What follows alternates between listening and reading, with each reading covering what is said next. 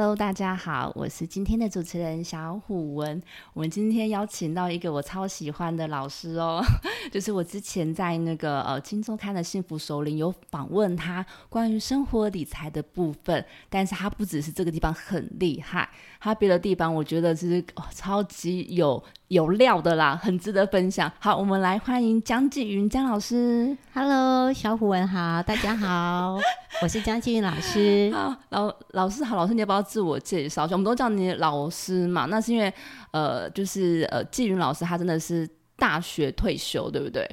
要讲离职啦，因为我没有拿到退休金，没有拿到什么退休金哦。提早退休，对，就是，是，哎、嗯我觉得大家，因为我们如果讲退休，大家会比较好像容易理解这个叫做退休。嗯嗯我如果跟人家嗯讲说我离职了，大家也会觉得什么叫做离职因为？大家想说你是不是要找别的工作的？但其实，呃，刚刚说我要自己先介绍一下自己嘛。对，好，那我就是之前在民传大学嗯担任助理教授十七嗯年，哇，对，就是嗯当就是在气管系教书。嗯，嗯然后后来在这个过程当中啊，就是我观察到，其实我们生活当中嗯好像会有一些莫名其妙的压力出现，但是那个，压力也许它不是真的很大，嗯，嗯但是你会嗯感受到它是存在着的。那这个我觉得每个行业感受到的压力可能不太一样。对，我们在这边其实呃教书啊、行政做行政业务啊、研究这些，对我们来嗯讲，其实我们都是驾轻就熟的。嗯我觉得那个部分也会有压力，没错。嗯，潜在的压力对，都会，有，但是这里面我觉得还有一个无形的压力，嗯，它是慢慢的笼罩在老师们的身上。哇 老师们，我真的会有这种无形的压力吗？对，你知道那个压力是什哼么吗？就是少子化。哦，对，因为也许有些人觉得嗯。少子化好像跟我没有直接，好像嗯有关嗯系又没有就常常听到，但是就是呃不知道说会在哪一些面向有影响。对，然后他在教育界里面的影响就很大，因为你一定会看到少子化的新闻，那伴嗯随着就会是流浪教师的新闻。嗯嗯那流嗯浪教师他其实他真的。一开始出现是在小小小学嗯。国中、高中那时候嗯。就是有流浪教师嘛，因为嗯。开始哎减班人数不够，对，然后就会有一些老师甚至还要被调到其他的学校去，因为缺嗯额嘛。然后我我我我这个学校已经缺额了，然后所以这个叫做叫做超额的老师。嗯嗯他可能他就必须要离开这个学校，然后去其他更偏僻的地方，嗯才有地方能够教书。嗯，那因为我的两个妹妹，对，她们一个是国小的老师，嗯，那一个是国中的老师。老师，我第一次知道你有妹妹，今天才聊到，对，，然后他们那时候呢，在我们以前毕业就、嗯就是理所当然。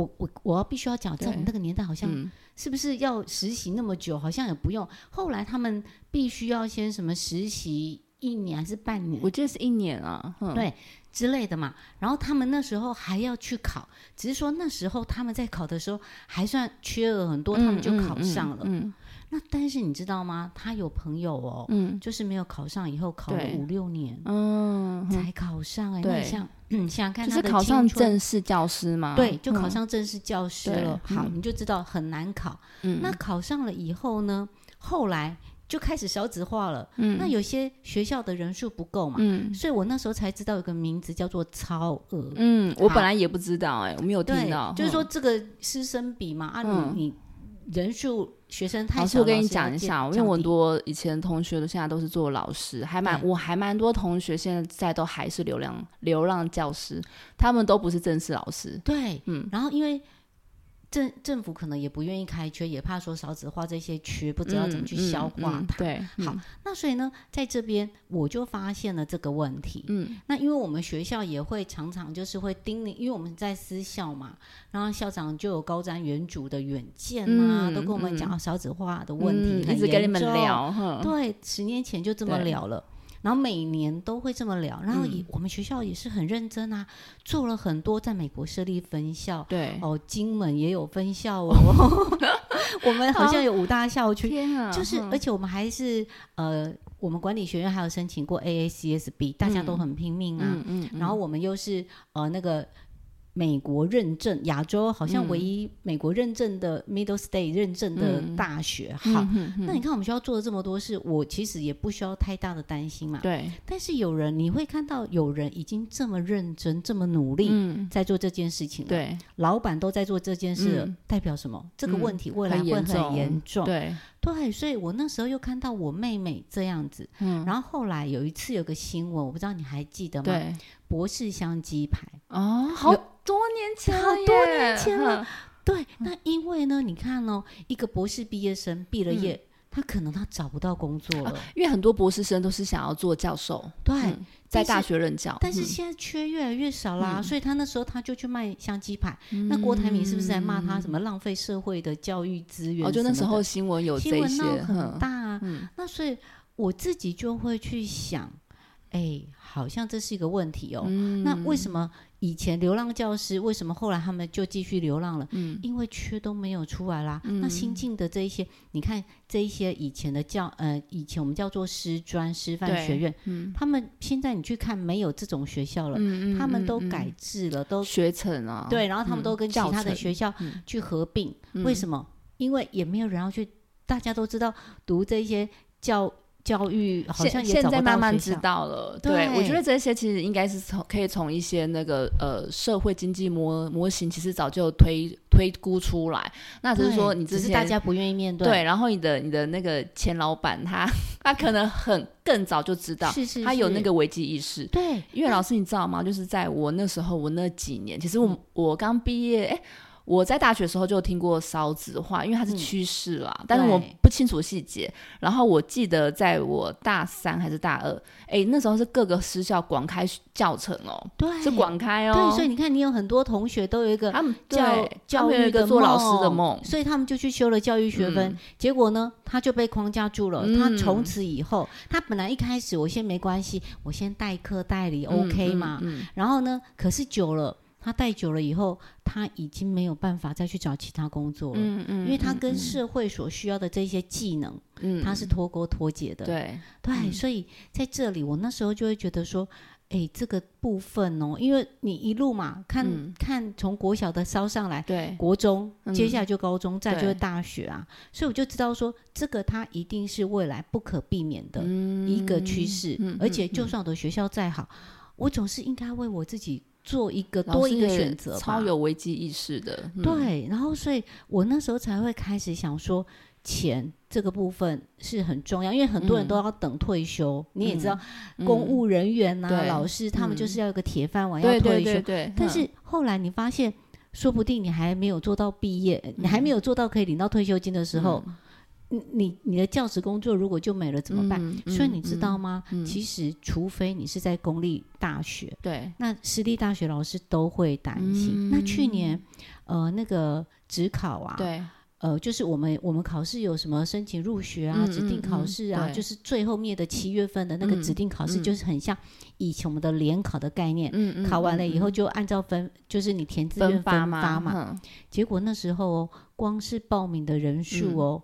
就已经足足少了将近一万五千个人。哦，对，嗯然后嗯就在我离职之后，对天哪！你有没有看那个新闻？对，嗯一堆老牌的私立大学，文化淡江啊，嗯嗯嗯，一堆学校通通招生都出了问题这样题。子，对所以我那时候就觉得，哇，天哪！其实我也不是觉得自己是一个多有远见的人，我嗯当初只是觉得我应该要让自己多一个选择权。嗯，对嗯所以就有规划离职计划这样，对，所规以划离职。你你说金嗯钱，不要说老师们，嗯各行各业大家为什么要工作？嗯就是要谋生啊，嗯谋生要让嗯生活能够下去嘛。嗯，所以你必须须要去工作，嗯，然后你要薪水。嗯，所以你说大家会不会有都有一个不安全感在？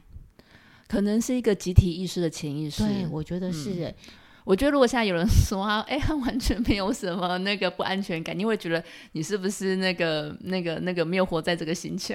对，所嗯以我觉得如何让自己没有安全感，就是你做好准备啊，那啊，如何让自己有安全感啦？对，嗯所以嗯就很像是你汽车哦，你嗯汽车一定都会有避震器嘛，啊，你遇到坑洞，你就嗯哎，你就能够那个震动的嗯，幅度小一点。对那我们现在不是一直在讲吗？缺电对，啊，缺电不是都有一个什么哎再融哎再融哼哼哼，就是计划吗？还是什么？不不是不是电，我们现在在用到的这个电，，嗯不是现在不是说运转会有嗯什么哎再容率，嗯嗯之类的然后你看我们就是你你没有一个嗯缓冲的的机制嘛，对。那等到这个机器啊如果坏掉了懂你意思。嗯嗯机器坏掉了，嗯，那你你就你就突然不能运转了啊，你又没有其他替代的，嗯，那你看现在很多人是不是为什么会对金钱有恐惧？嗯嗯，就是我今天如果生病了请假了。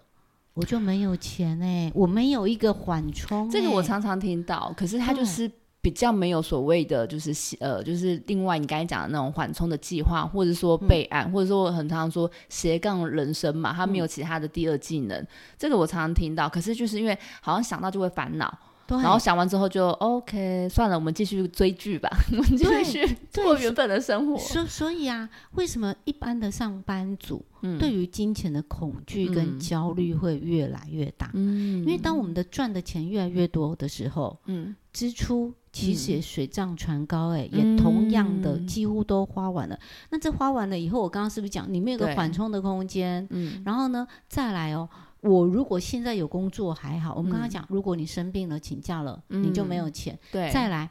前几年，其实也嗯。不是只有前几年，这些年来，好、就是整个大环境越来越不好，大家都会占，就是就是会讲说什么、呃压力很大，竞嗯。争很大，然后各行各业经营都都很辛苦。结果前三年来对。来个新冠肺炎疫情，嗯。几乎有没有空转了三年？嗯，你看，当疫情来了，大家好、那个很多的企业都受到影响啊，对，裁员、嗯，嗯然后呢嗯停薪、或放无是薪假。或是，说倒闭啊，这对倒闭多更多。中小企业倒闭蛮多的。是，嗯。那你说对于一般人来讲，嗯。他这边的重点就是在于他唯一的薪水来源、嗯就是薪水。就是工作而已。对，那嗯这个薪，当一旦这个薪水，他这个主要的收入来源不见了，对，就要断炊哎。嗯，那你的生活怎么嗯？办？如果你自己是单身一个人，好啦，嗯算了，你就在家泡面，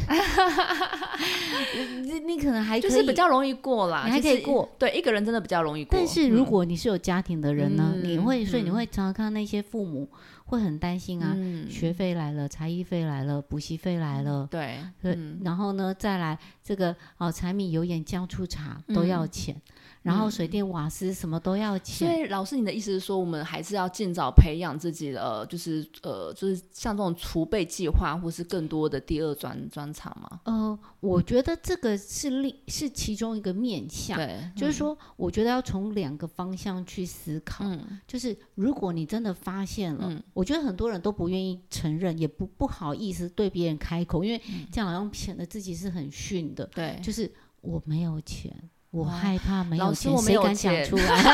我敢讲了，我我觉得大家其实都多多少少吧，都出于情面，不太敢露出让。哦觉得它是很私密的，就是我自己的事情，我不应该拿出来跟大家讨论。对，而且就算你觉得对钱很恐慌，大家也其实就只能摸摸鼻子。所以为什么很多人会奴性，被老板嗯牵着鼻子走，嗯被老嗯板压榨？嗯因为我如果嗯离开这个工作，我就没有薪水了。嗯，我把我的命运的掌控权交交给老板。人了，所以这个问题就在于，我们以前我们大多数的人都希望有一个安安定的工作，嗯有一个保障。哦，那真的是古代的事，没有啦。对对，可是你时代变迁想想看哦太快了是嗯那如果说我这个保障是交给我的老板，嗯，好，靠山山会倒，嗯，靠人人会跑嘛。我觉得这个我问你，这这个这几年来大家应该更有哦感觉了吧？对，这个很现实，这个有点像是安全感，你把安全感一直交给别人，是，对，所以它就是代表更不安定。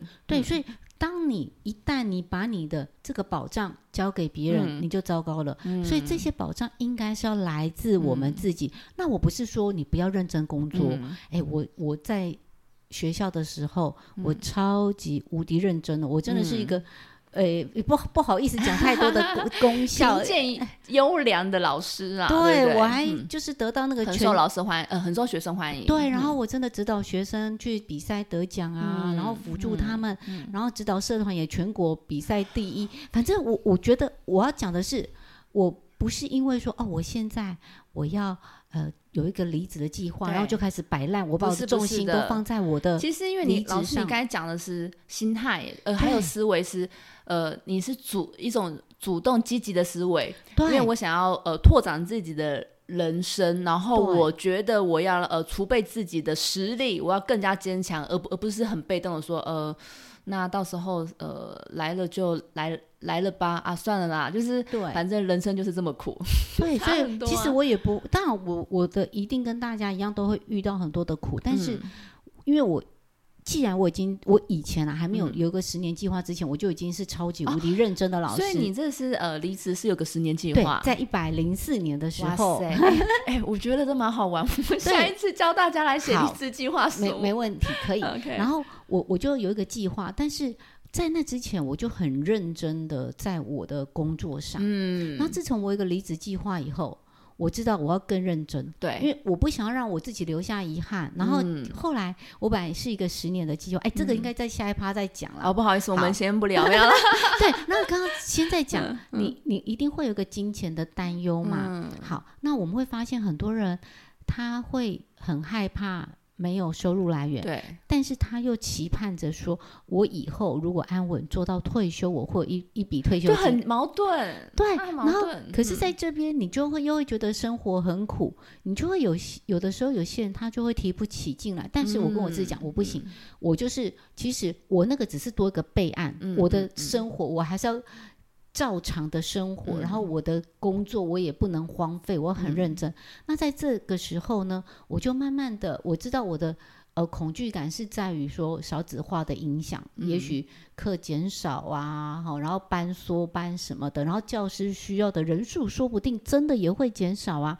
好，那我现在我我我觉得大家对于金钱的恐惧啊，你要找出它的来源。嗯，我觉得大家很很容易就是我遇到了问题，嗯然后我就担忧，嗯，就一直停。留在呃，就是担忧啊、烦恼，但是没有一个比较积极性的行为。对你没有真的去做出一个改善的动作。嗯，哦，我举一个例子，我妹妹呢，她是国中老师嘛，嗯，好，然后她就有学生来跟她讲说，老师，我觉得我数学现在越来越差了，我好像已经跟不上大家了，怎么嗯办？我现在嗯每天都很担忧。嗯我妹妹就先先开导他啊，老师知道你现在会担忧了，很好。嗯。那你现在有发现到自己的问题了，嗯。然后他接下来就问他，那你有为你这个担忧嗯。找出具体的解决方案吗？嗯他说嗯没有。嗯好啦，那很多人现在面临的状况就是，我明明他就知道他是一个问题了，嗯。但是呢，你做了什么对策？没有，嗯。你因为你都没有采取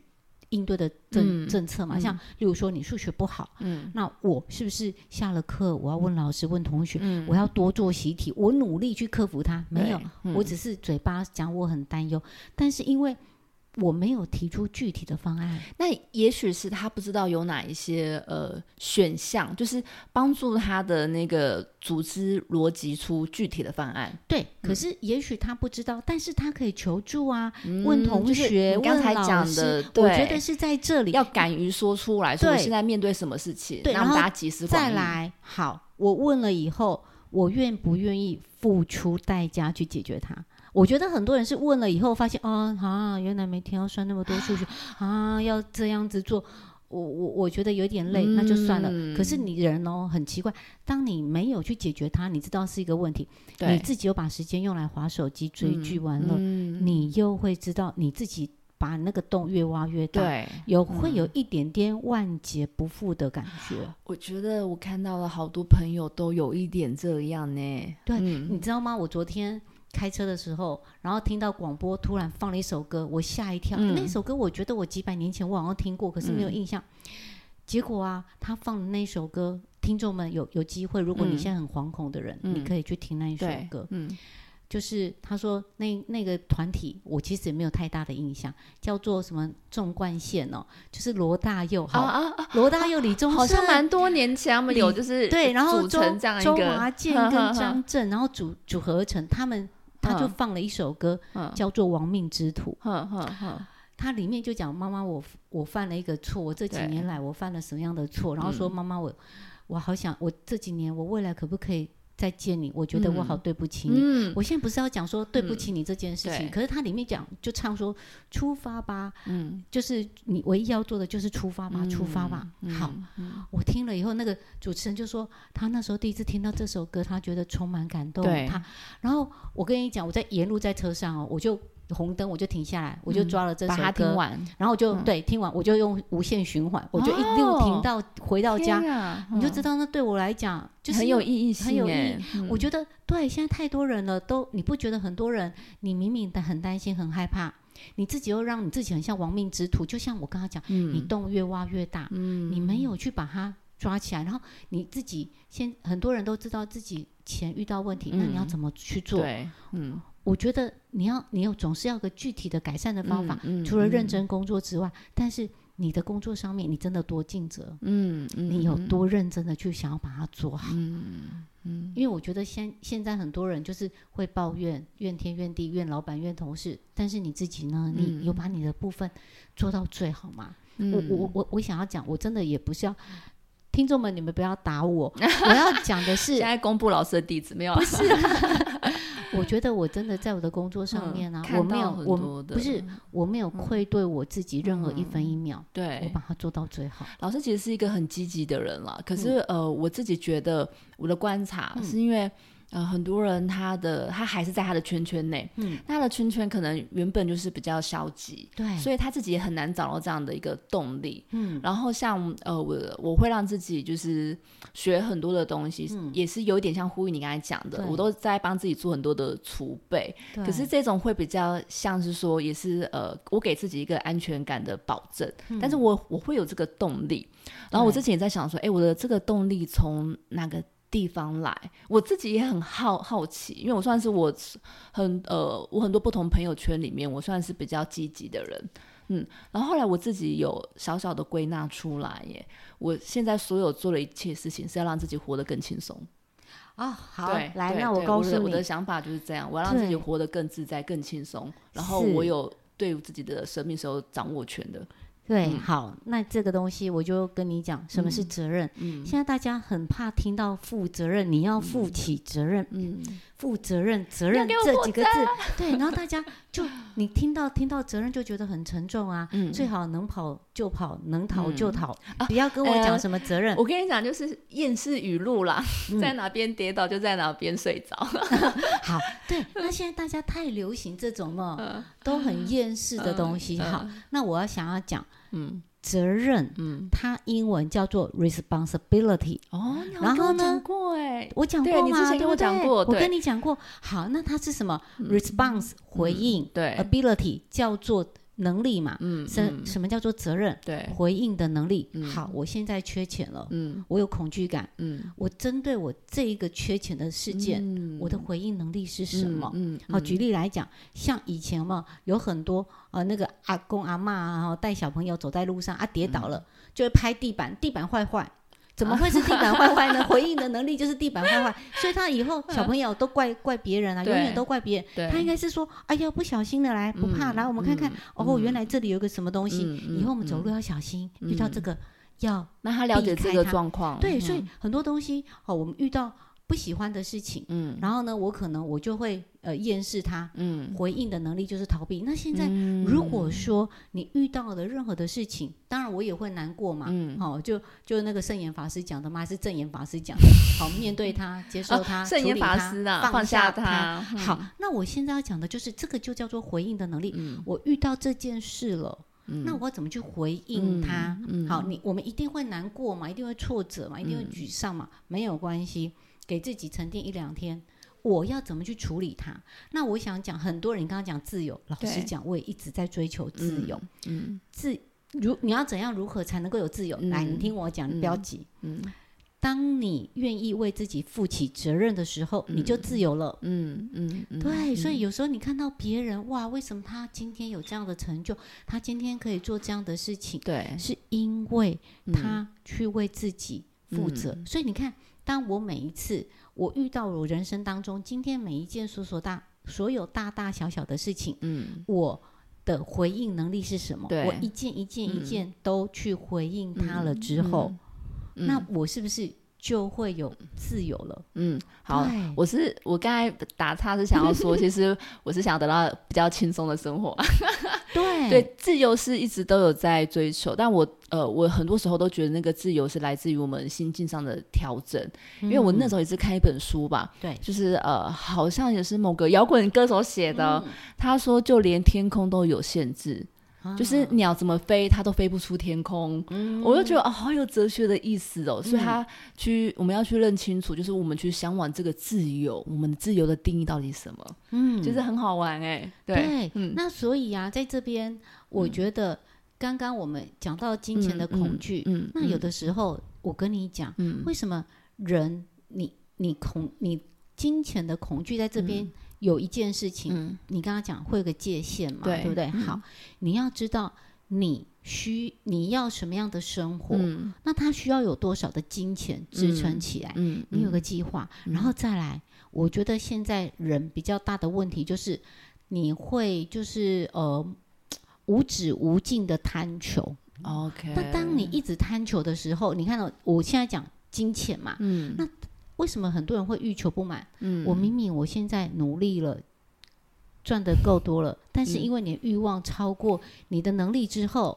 那你的金钱是不是会不够？嗯。所以我觉得金钱观这个部分，还有来自于我们的金钱的不安全感。嗯。我们刚刚讲，大家可能要花嗯心思去理清，一个一个一个嗯去理清我现在的问题出在哪边，嗯。然后这个金钱上面的的的缺席匮乏，，对它可能是立即就会发生的，还是嗯。未来什么时候会发生？那我对于立即性的未来三年、五年、十年，或者是有些人是对于是未来退休的金钱的、的担忧嘛，嗯。这些我先把它好那个全部通通都摊开来，自己一条一条的去看，然后我去回应他，然后再来要我觉得啦，有的时候你也不要好高骛远，嗯。你定太高了，嗯你真的就会。达不到，你这个金钱的匮乏感永远都在。嗯。那为什么我可以活得很自在、很快乐？嗯。我是一个知足的人，而且我知道我有多少就可以了，我也嗯。不会去跟别人攀比，嗯。我会做很多哎快乐的事，然后我我我的快乐，对它不一定要建立在金钱上面。嗯嗯嗯嗯，我真的、嗯我不需要建立在金钱上面的快乐。对那你当你可以自己去找到让你快乐的点，对你其实你需要的金钱就少啦。那你对金嗯钱的担忧恐惧是不是也可以减少？我觉得刚才呃，我们从一开始请老师自我介绍，其实聊的是就是很好奇，老师为什么这么久之前就深谋远虑，有一个离职计划？我们本来想退休计划，诶，改成离职计划。其实我们有没有听到很多的重点？就是老师，您是你的价值观，还有你的心态，在那个时候，其实你是很明确自己的方向。然后你有动力为自己的人生负责，愿意付出，所以你其实是一个不断成长型的人。对，哦，我觉得这是某部分是你的人格特质，但今天可以分享给听众的朋友是，我们未来的世界一定会不断的变化，我们应该是要有这样子一个找到自己一个动力，然后找到自己未来有一天可能有一个离职计划书的时候，我们要在上面怎么去填写？也许现在我们就可以开始写了啦。对，我觉得可以。对对，因为我们才可以知道说，哦，原来我对于金钱的恐惧是来自于什么？那是不是我某方面的观念自己都现在还觉得很混乱？我们把它盘点出来嘛。对，这时候，哎，我们再来请教老师，我觉得会更豁然开朗。哎，因为我觉得老师你现在已经到一个比较进阶了，有没有？对，嗯，因为你已经有经过那一个时期了，而且某部分还是跟你自己的那个，我觉得你是一个比较特特别的人，你是一个呃心胸很开阔，而且像我们在那个录 podcast 之前就有聊到，你也是比较有人文素养的理财作家、哎，对我觉得这些都让我觉得非常的惊艳，你知道吗？嗯你你知道吗？就是因为我现在看过坊间很多的书啊，嗯我觉得都真的不好意思，我真的都觉得嗯太功利了，都叫大家要赚嗯大钱，要怎么去赚钱？对，这里面太少，比较少啦。嗯，告诉嗯我们说，这个我如果赚到了这么多的钱，嗯然后呢，我之后我有没有机会能够去回馈社会？嗯，我有没有办法去帮助别人？对，然后我能够为这个社会多做一些什么？我觉得这嗯块好像都比较少去谈论到。所以我当初我为什么要出书，就是嗯偶尔会接到一些人啊寄 email 来嗯啊，嗯透过什么嗯管道，然后跟我讲说，哇，他工作有多辛苦，他也都没有钱怎么办？嗯然后我就觉得，我与其跟你们讲，那我不如就是把那个书。对把它完整的一五一十公开，因为我就是一个很平实的、对，很踏实的在投资嗯生嗯活的人。然后我觉得我的方法可以让我很安全，嗯然后呢很有安全感。嗯那我我所以，我想要把所有的细节告诉别人，对因，为我觉得其实呃，宇宙给我们的金钱它嗯。是无穷无尽的，嗯只是有些人他不知道怎么去获得它。嗯。嗯，那嗯。而且获得的方法有非常多种，我们就是都是抱持着欣赏的态度。但是如果你觉得，诶，用很安全的方式也能够，就是不影响工作之余，然后呢又能够积自己的财富，对，嗯。那我觉得这个方法太棒了，我就觉得，呃，我想要跟所有的人来讲，因为我、我嗯我觉得啦，其实我们要建立的是一个什么样的社会？嗯安居乐业的社嗯会。嗯老师有个非常非常就是理想的乌托邦，这样。对，我觉得得就是大家要觉得活得很安心，然后才能够没有后顾之忧。对然后你在你的工作上面，你就会更认真、更努力的想要去付出，我们的社会、我们的国家才会进步。吗？而不是说嗯我今天在工作的时候，我又好担心，我没有嗯钱，然后又不，然后呢又提不起劲来，工作嗯又当个薪水小偷。